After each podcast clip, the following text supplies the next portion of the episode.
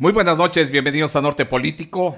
Los saludamos con mucho gusto desde la puerta norte de México para el mundo. Muchas gracias a toda la audiencia que ha estado mandándonos sus WhatsApps ahí, poniéndose pues eh, con gran interés por el tema que vamos a tratar esta noche. Sabemos muy bien que de interés mundial es el asunto del COVID-19, del coronavirus, y la, en el programa anterior lo tocamos desde el punto de vista médico. Pero hay dos áreas que, que afectan a la humanidad. Lo sabemos perfectamente bien, eh, que es el área económica. Y para hablar sobre este asunto del área económica, le me permití invitar a un gran amigo, eh, a Jorge Pensado, que es empresario, que es líder empresarial, y pues me consta, ya lo hemos platicado en estos micrófonos, que es una persona que además de llevar con acierto su empresa, busca también que los empresarios locales de la ciudad pues nos vaya bien. Me da mucho gusto recibirte en Norte Político. Buenas noches, Jorge. Marco, buenas noches. A tus órdenes. Un saludo a toda la audiencia. Pues hay mucho interés. Saludos a, a toda la audiencia. Pues empezamos por la economía mundial. Este, como me lo comentabas esa noche que preparábamos la entrevista, se volvió un tsunami. Ah, algo que empezó a ir eh, y, arrancó con este asunto del coronavirus y que después, pues como los tsunamis, se nos viene encima, se nos viene encima y no sabemos cuántas víctimas, decíamos antes de, iniciar el, programa, cuántos, este, si va a haber más, más quebrados que víctimas, ¿verdad? Hablando en el asunto económico. Para irnos con una pregunta interesante, siempre en la economía, y sabemos los que manejamos negocios, hay quien gana y hay quien pierde. Desde tu óptica, ¿quién gana y quién pierde con este asunto del coronavirus económicamente a nivel mundial? Definitivamente el dinero no desaparece, no se esfuma, cambia de manos. En esta ocasión pues van a ganar esas grandes empresas que tienen las posibilidades y que tienen los recursos y que tienen presencia eh, en todo el mundo. ¿Quiénes pierden? Los empresarios medianos y pequeños, los trabajadores, los pobres. Esos van a ser los que van a acabar pagando los platos rotos. Y definitivamente este tsunami todavía ni siquiera se ve que tenga ganas de ya ir perdiendo fuerza. Por el contrario, hoy se ha concentrado en Estados Unidos, en nuestro vecino, la mayor concentración de personas enfermas. Estiman que llegarán a 250 mil personas. Solamente en Nueva York, el día de hoy, hay 75 mil personas en, necesitando un hospital, necesitando atención. Y para eso es que se están, pues bueno, dirigiendo ahí un barcos del ejército. Eh, hospitales están eh, en, el, en los jardines, eh, en el Central Park, están instalando hospitales de otra manera que son necesarios para darle cobijo a todas esas personas que andan deambulando ahí sin saber qué hacer. O sea que hasta en, en la capital, en la gran manzana, el, el corazón económico del mundo tiene problemas hoy. Y pareciera que todavía no son los que vamos a tener, porque esta es, una, esta es la ola de salud en la que estamos metidos en este momento pero vienen los problemas económicos. La, proveeduría, la fabricación, la manufactura se va a parar. Entonces, esto va a tardar en volver a arrancar. En Estados Unidos están previendo que su tercer trimestre va a tener una pérdida del 14% del Producto Interno Bruto, lo cual es brutal. Y para México, sus vecinos, si a ellos les va a dar ese catarrón, a nosotros nos va a dar neumonía. No a lo mejor por el coronavirus, pero sí por la economía, por las eh, se van a, romper muchas cadenas de suministro de esta proveeduría que es la que ha mantenido este país durante muchos años desde el Tratado de Libre Comercio. Sí, exactamente, las cadenas de valor que, bueno, inician algunas este, en, China, ¿verdad? Que es uno de los, eh, de los fuertes. ¿Crees que ellos sí ya se estén reponiendo o no? Definitivamente eh, en China tienen pues ventajas culturales y de gobierno que nosotros o otros países no tenemos. Allá por ser una economía todavía entrecerrada y abierta, pues tienen ellos la posibilidad de, imponer que la gente se vaya para sus casas, eso pena de, graves consecuencias. Y la gente de una otra manera es, es un poquito más eh, consciente y le hace caso a la autoridad. Aquí en México, en Estados Unidos, pues las, las normas que existen son las de la libertad y de la pues del respeto a los derechos humanos en todo momento. Y hasta que no vemos que realmente nuestro vecino se está muriendo o que tenemos ya conocimiento de alguien que realmente ya está padeciendo esto, es cuando, cuando reaccionamos y decimos, ahora sí puede ser que nos llegue. En Victoria, pues no sabemos más que de un solo caso que ha sido ya confirmado y que, pues bueno, no ha afectado en, en general, así como que mucho el, sentir de, de la sociedad, pareciera que no pasa nada, que todos estamos haciendo casi nuestra vida normal, casi. Casi. Sin embargo, ese tsunami viene y viene ahí sin que lo veamos eh, físicamente, pero viene, se siente que viene para acá. Regresándome al, al quién gana y quién pierde de las, de las que ganan, pues son entonces farmacéuticas. Desde luego. químicas. Claro. Eh, Alimentos. ¿Existirá el sospechosismo de, de, haber aventado la pelota así bajita? Pues ya ves que hay muchísimas. todo se vale.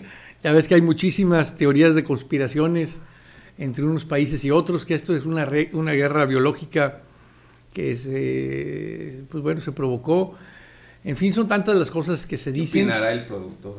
Que definitivamente no, pues no podemos saberlo nosotros porque no tenemos ninguna cuestión que lo podamos probar y hacer un comentario que sea que tenga peso. El hecho, al final, es que eh, este virus está tocando a la puerta de México, de Victoria, y pareciera que es un tren que se nos viene encima y no sabemos y no podemos quitarnos de enfrente de esa vía y que nos va a atropellar andamos todos así como que medios en shock, medios pasmados, así como que esperando ya lo peor y haciendo muy poco para, poderlo evitar. En cuanto a las estrategias que, tienen algunos países para, para afrontar esto, y, me regreso a la parte económica, eh, ¿qué países tú ves que están afrontando o aplicando algunas estrategias para salir lo mejor liberados posibles de, este, de este tsunami económico. Definitivamente Corea es un buen ejemplo de buenas prácticas. Japón también pareciera que es un buen ejemplo. El mismo, la misma China eh, salieron muy rápido, en cuatro meses, cinco meses, pues ya están otra vez casi en la normalidad. Pero, pues bueno, eh, ciudades como Nueva York, países como Estados Unidos, Alemania también está haciendo las cosas, parece bien, pero pues bueno, en Estados Unidos es el, es el epicentro del problema hoy y va a seguir siendo el, centro del epicentro hasta, pues quién sabe cuándo, porque va hacia arriba. lo determine, ¿no? Siempre tiene que ser. En Nueva York pasa todo, ya está comprobado, Hollywood no se equivoca. Pero oye, eh, regresándome a las, a las buenas prácticas que mencionabas de Corea, sí. de, de China, de, Alemania. ¿Cuál, ¿Cuáles son esas buenas prácticas? ¿Qué se nos podrá pegar? Pues mira, eh, uno lee, no aún no he estado por ahí para comprobarlo, pero lo que uno lee es que hicieron 15 mil pruebas diarias, por ejemplo. Eh, aquí en México te hacen la prueba ya cuando estás a punto de muerte. Yo creo que nada más para comprobar que sea coronavirus y te pongan en otra clasificación, como neumonía típica o algo parecido a eso pero en, Alemania están haciendo pruebas también de una manera importante. En el caso de Checoslovaquia, bueno, del país, checo, eh, leí que eh, la, diferenciación está en que todos traen eh, mascarillas, tapabocas, de tal suerte que eso impide que quienes no saben que están aún enfermos, porque este es el problema que es asintomático y estás en tu saliva derramando el, el virus, este, evita que quienes son asintomáticos, pero ya están contaminados, estén esparciendo el virus. Entonces eso ha frenado en forma importante por un documento que yo leí por ahí. Pero pues ya ves, Inglaterra está también ya eh, en, resguardo Y pues bueno, muchos de los países que dijera uno, oye, pues si esos países como Italia, Francia, se los está llevando el carajo, más de mil muertes diarias, pues ¿por qué no va a suceder en México? ¿Por qué no tendría que suceder en México un caso similar? En Estados Unidos ya tuvieron el día de 800 o 600, no recuerdo bien, y van en el pico, van en la, subiendo. Entonces, eh, las, implicaciones económicas, volviendo a eso, van a ser eh, desastrosas. Para México va a ser eh, un, fuerte golpe del que difícilmente nos vamos a recuperar en los próximos años, porque viene aunado, sumado a malas decisiones desde el gobierno que han hecho perder la confianza del inversionista. Entonces, esto va a acarrear una crisis eh, aún mayor.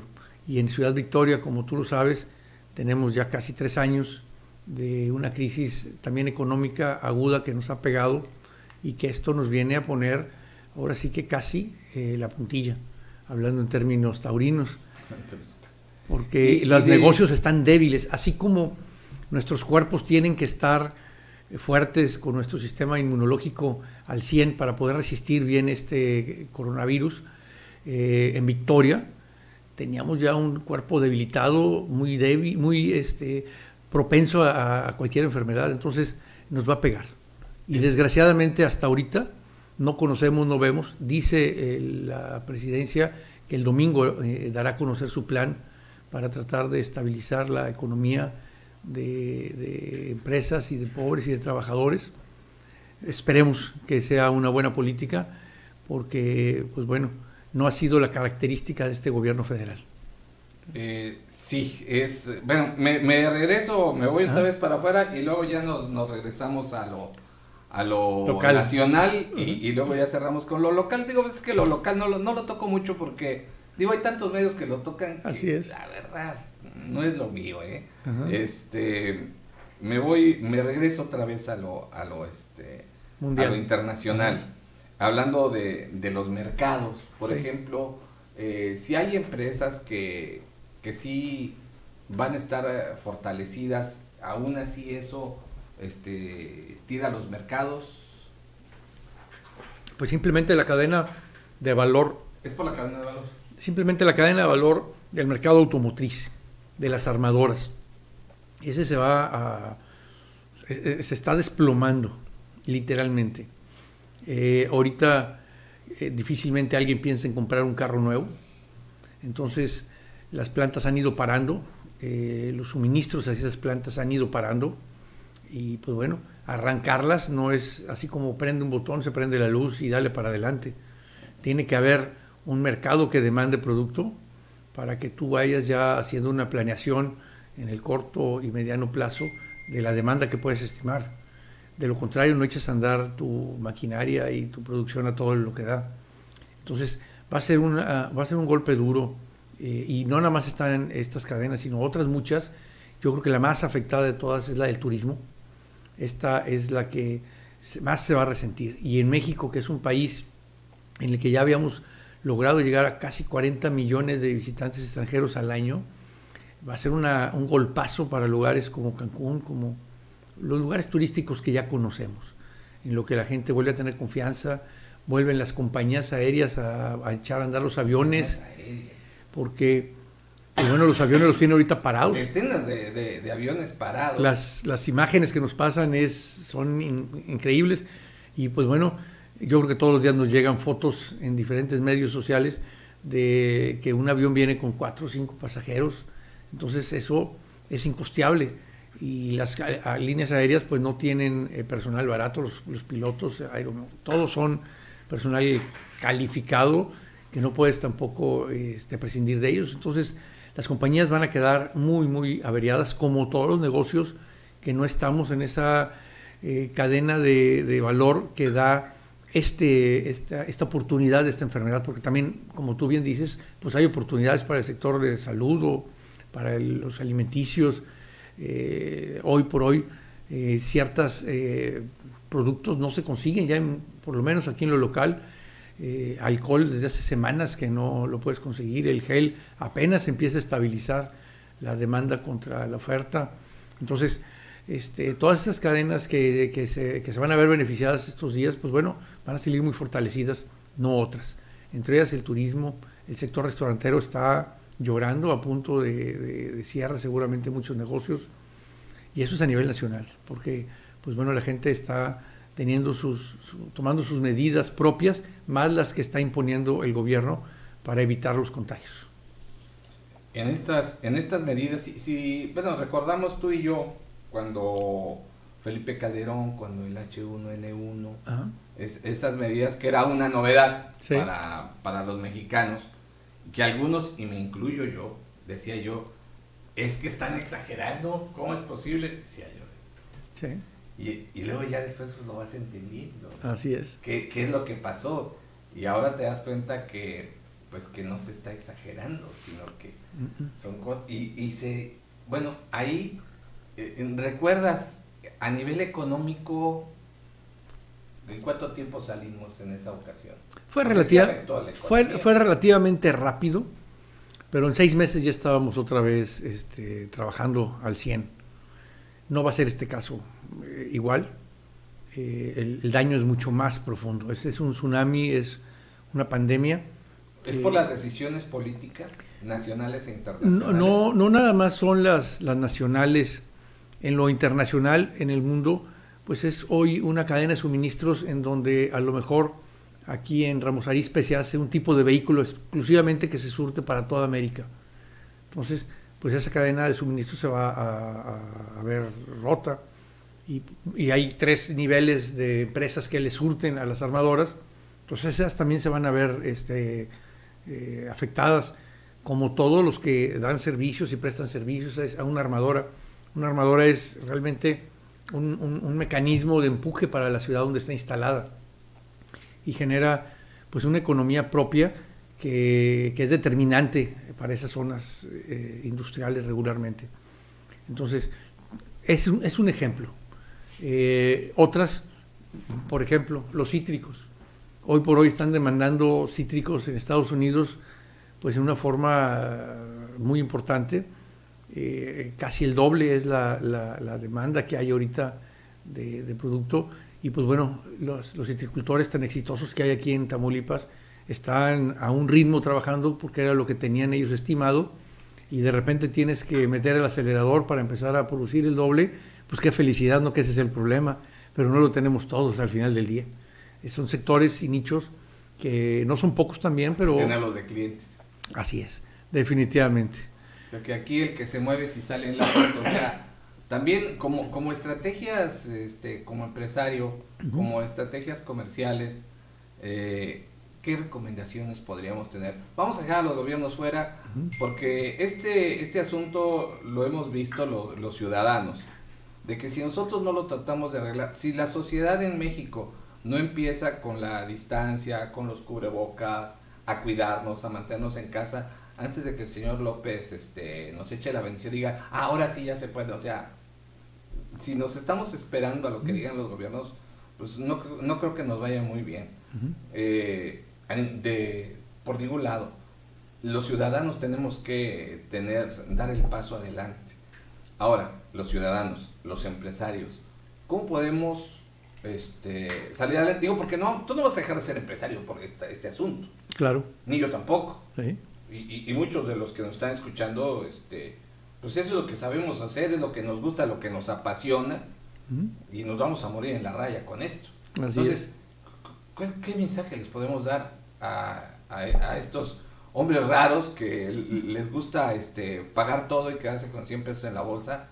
O, o ni siquiera quedarse con ellos, sino todavía deberle al banco y pedir prestado para, para la, pagar la nómina de la quincena.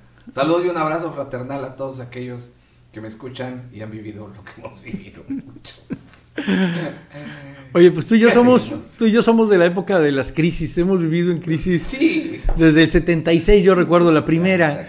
Luego el 82, sí. yo empecé el changarro, lo empecé en la crisis en el 86 que luego. Hacer, déjame hacerte el comercial. A ver. Este Jorge Pensado tiene un negocio eh, aquí y aquí lo trae orgullosamente en su en su camisa Reluxa Autopartes. No es patrocinador de Norte Político porque no quiere, lo podemos invitar. Pero este, la verdad es, eh, ahí yo acudo por mis refacciones y nos tratan a todo dar. O sea que el día que quiera una refacción, la gente de Ciudad Victoria, échenle la vuelta a Jorge y pídanle un descuento especial por ser auditor de Norte Político. Ya lo embarqué. Se lo procedemos. Ya está. Ya, Hecho, armado. Ya dijimos. Armado. Este, Bueno, ¿qué vamos a hacer para...? Este, es algo inédito. Nos han tocado crisis, como te digo, yo ya trabajando ya en, el changarro.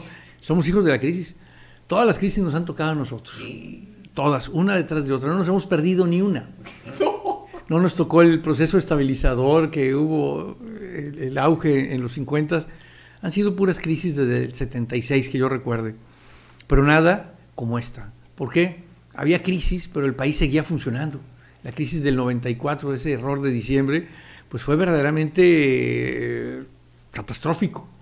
Pero, pues bueno, seguiste funcionando. Hoy tienes el, el problema económico, y no puede salir a trabajar. Mi papá decía una frase que, precisamente yo creo que como producto de esas crisis me decía, no hay crisis que aguante 16 años, 16 horas de trabajo. entonces, pero ahorita pues si no puedes trabajar, pues ¿cómo te le vas a llevar la crisis? ¿Sí? Entonces por eso es que, como te comentaba antes de empezar, va a haber más quebrados que muertos. Porque el daño va a ser terrible y la indefinición, la indecisión, el sacarle la, vuelta a la responsabilidad que tiene el gobierno eh, en, función de este problema, lo vimos ayer perfectamente claro. Una sola palabra hace la gran diferencia entre contingencia y emergencia. Esa diferencia es una enorme eh, incertidumbre que había y que se, que se dio entre el empresariado, porque no es lo mismo saber que vas a tener un mes que pagarle a los empleados por lo menos un sueldo mínimo durante 30 días nada más, a tener que pagarles quién sabe cuánto tiempo sus sueldos completos. Y pueden algunos eh, cuestionar, oye, pues es obligación de los patrones pagar completos eh, los, los, salarios. Este, sí, pero el problema está que la carga no nada más es de los sueldos, es de todos los impuestos, seguir pagando la luz, seguir pagando todo lo que te cuesta tener un negocio, aunque esté cerrado. Entonces, esa indecisión eh, va a salir muy cara en cuestión de los números de, empleos que se van a perder. ¿Por qué? Porque en ningún lado, en ningún lado, dice la ley que los empresarios están obligados a hacer lo que no se puede hacer, hacer lo imposible. Entonces, esta es una decisión eh, tardía y muy mala, porque el, espíritu del legislador en el 12 que se hizo esta reforma a la ley de federal del trabajo, pues era para que precisamente se le diera certeza al patrón y a los trabajadores de que las, el, medio de producción, la fuente de trabajo, no se perdiera, que, permaneciera a pesar de la contingencia. Y pensando que la, contingencia pudiera durar más de 30 días, el gobierno debería de hacerse responsable, como se están haciendo en todos los otros países que tienen el mismo problema, de la asumir la responsabilidad laboral también de quienes sí están en el mercado eh, legal, formal, Hoy le están, la están partiendo a quienes sí estamos en la formalidad, tanto trabajadores como patrones. Es el apoyo para que hoy los apoyos son para quienes no producen, eh, adultos mayores, está muy, todo eso está muy bien, pero el problema está que no hay un plan definido. Dicen que el domingo lo habrá, en el cual se va a tratar de rescatar, de darle liquidez a las empresas para que no sobre, porque además tú vas a parar tu empresa, tu negocio, del tamaño que sea, 30 días, 40 días, 60 días, los que sean, lo vas a parar y luego para arrancarlo, ¿de dónde vas a sacar la liquidez para poder volver a echar a andar tu negocio? Si ya te lo gastaste en pagar nóminas, en pagar luces, en pagar impuestos, en pagar todo lo que hay que pagar regularmente. Es un problema complejo que va a tardar en, en arrancar. Y dice un artículo por ahí que leí hace un par de días que el problema no va a ser de demanda una vez que pasemos esta, esta crisis, va a ser de oferta, porque no va, la demanda va a seguir existiendo en, tanto haya ciudadanos y personas. Va a ser un problema de, de oferta, perdón, porque no va a haber quien pueda producir y quien pueda distribuir y quien pueda llegar a todos los canales que están el día de hoy establecidos. ¿Va a haber un cambio en nuestro modelo económico? No sé, pero sí definitivamente muchos negocios que hoy están no van a estar. Esa es una realidad y, de, y por lo mismo es que el, sector empresarial en conjunto desde el Consejo Coordinador Empresarial le está pidiendo, le está haciendo ver al presidente que se tienen que tomar medidas.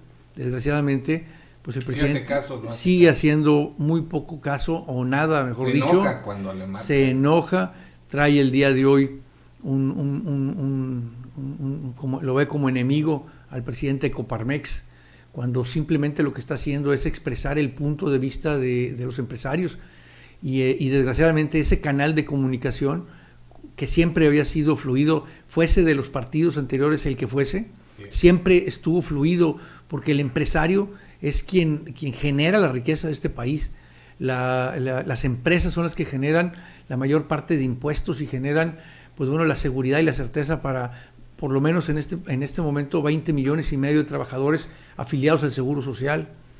Entonces no puedes tú atentar, ir contra las empresas y no, y no olvidemos que el 80% de los empleos que se generan en México los generan cantidad de núcleos de producción pequeños que a lo mejor tienen una, dos, hasta 50 este, trabajadores o colaboradores.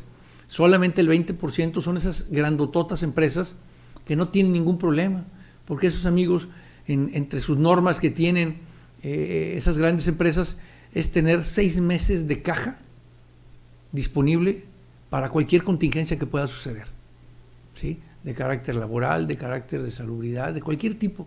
Tienen seis meses en caja de operación íntegros, es la norma.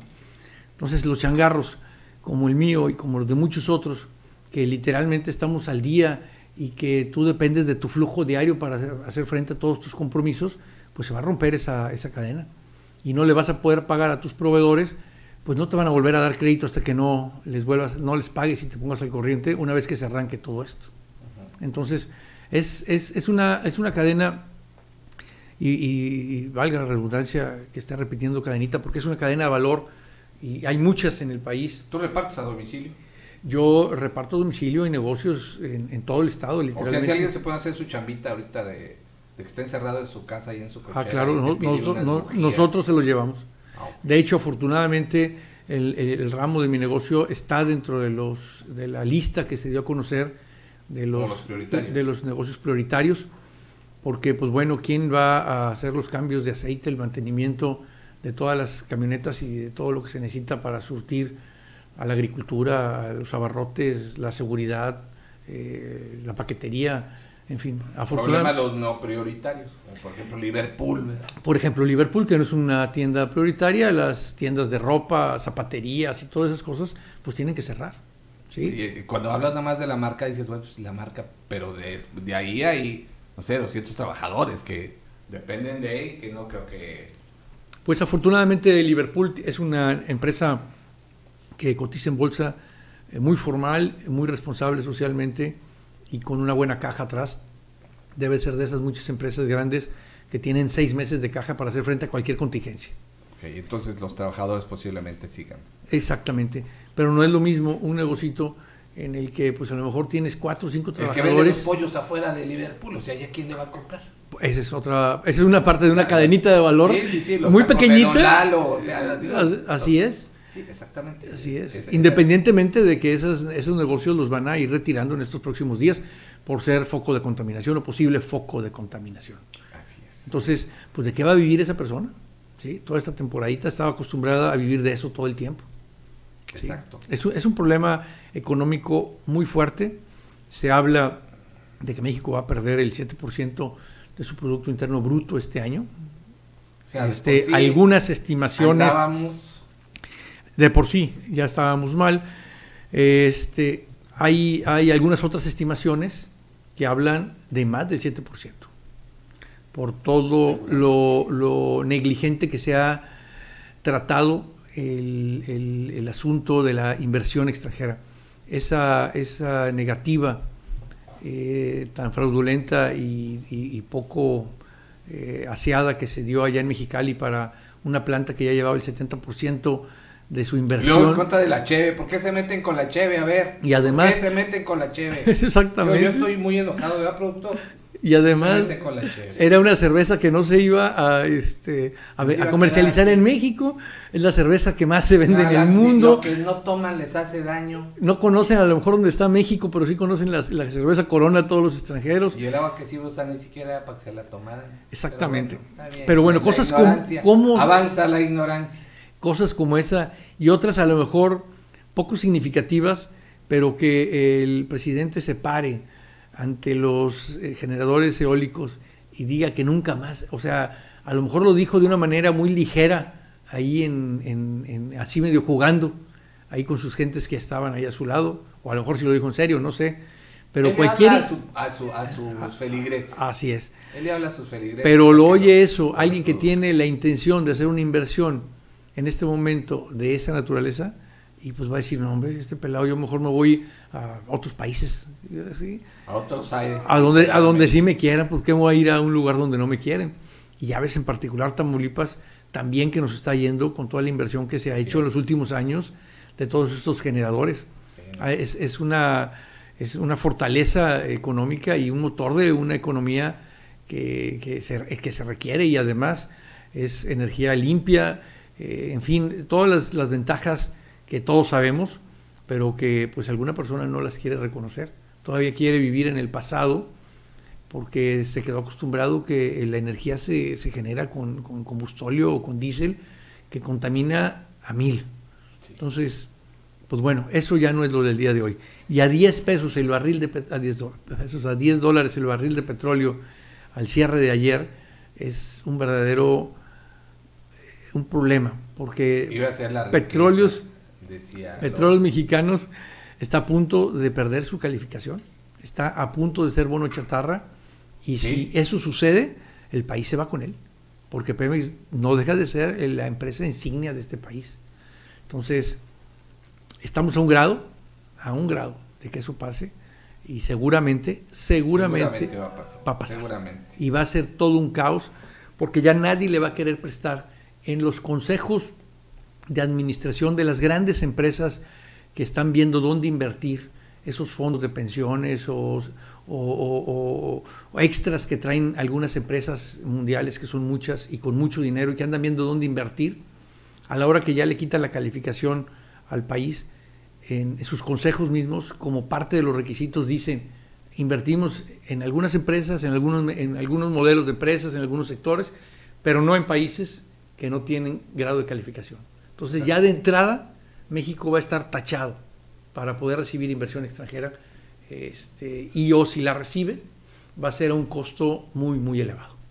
Sí, sí, sí, es como, a ver, para que me entiendan, no es lo mismo comprar en una tienda donde pues les dan este una un, un este de estos columpios para el botellón, que te puede costar 400 pesos de contado a comprarlo en abonos y que te salgan 1500. Bueno, ese es, a eso es lo que le pasa a México. Ese es su, su, este, su, su calificación de que las cosas le salen mucho más caras. Este, a pesar de que me va a regañar mi productor, déjame mandar saludos porque sí. Sí, este, Alejandro, saludos, Javier Quintero, el doctor Héctor, a todos los supercachorros, a Calela, a mi director de tránsito, ahí la llevas, bien, bien mi comandante, a Arturo Félix, a Paco Chavilla también están viendo, Mario Cancino, este, a mi presidente municipal Jico, saludos, a Cachito, a Jesús Arredondo, este, bueno, un montón de, de gente que está al escuchar, Diana, y también a Alejandro Castrejón, y a nuestros amigos eh, de allá de Houston. Saludos a Houston.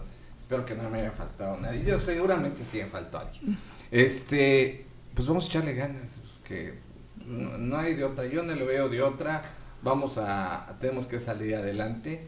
Vamos a buscar que nuestro negocio continúe, que nuestra gente que nos ha apoyado pueda seguir con nosotros y, que lo podamos lograr. Eh, pues tenemos que tener fe, no nos queda, no nos queda más. Este, y ojalá haya decisiones acertadas por parte de los gobiernos, ahora en el caso de, de México, de la parte de la Secretaría de Hacienda, del SAT, a ver, a ver cómo, a ver cómo nos trata, a ver cómo nos trata el IMSS con, con, las, con las cuotas, a ver cómo nos trata la Comisión Federal de Electricidad, cómo cómo funcionan esos fondos que se supone que eran para este tipo de contingencias y hoy se están yendo para otro lado. Este, pues vamos a echarle ganas.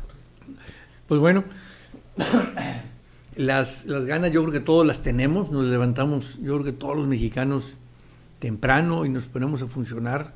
Las mujeres en general son muy luchadoras y sobre todo las norteñas eh, son gentes muy, muy luchadoras pero si hay circunstancias ajenas a uno, sean eh, de salud, políticas o sociales, pues la incertidumbre, la desesperación, el miedo la de, zozobrar está en el aire. Y eso a todos desanima. Y pues bueno, a lo mejor algunos que se han tratado de ser formales todo el tiempo, hoy con, el, con la carga que vamos a tener, pues a lo mejor van a decidir ser informales y acrecentar ese gran porcentaje de informales que hay en el país, que hoy ya son más que los formales. Y pues bueno, generando una, economía eh, completamente irregular que no contribuye del todo al, crecimiento del país. Y sobre todo al crecimiento y al fortalecimiento de una planta laboral eh, capacitada, formal, eh, que, empuje al país. No debemos de olvidar jamás que la fuerza del trabajo con la inversión es lo que genera el desarrollo y la, riqueza de un país. El gobierno solamente administra el dinero que los mexicanos o que los ciudadanos contribuimos a través de nuestros impuestos. Pero hoy por hoy es cada vez más eh, difícil poder seguir contribuyendo de manera regular porque los políticos nos quieren exprimir hasta la última gota de sangre. Y a los empresarios los ven como esa vaca que hay que sacarle toda la leche y hasta que se muera, hasta que ya no dé más, la tiramos, la desechamos. Pareciera que, que no somos eh, a veces, inclusive pareciera que hay una idea de que estorbamos a, a quienes conducen al país en este momento. A veces de repente sí les estorbamos cuando hacemos bien las cosas. Ustedes saben a quién les hablo. pero, pero como que ya le vamos a seguir echando ganas. No hay de otra. Tenemos un equipo maravilloso y aprovecho un saludo a Susa que siempre está ahí en la línea con nosotros de frente, este, alentando a todo el equipo y aparte es buena escucha de Norte Político y a toda la banda de los Rosales. Gracias por estar atentos a Norte Político, por darle difusión para que ahí quede y en cualquier momento que nos escuche Norte Político aquí a través de, YouTube eh, o, en la, o en la página de Emisión MX, aquí estamos y estamos con todas las ganas, con todo el empuje para pues darle con todo y pues nos despedimos. Muchas gracias Jorge. Al contrario, muchas gracias a ti todo un honor estar aquí en tu programa y un saludo más a todos, todo auditorio, que es extenso y, mundial. Y mundial, sí, claro, están en todos lados y muchas gracias. especialmente hoy nos sintonizaron. Bueno, pues esto es Norte Político y transmitimos con mucho gusto desde la puerta norte de México para el mundo. Buenas noches.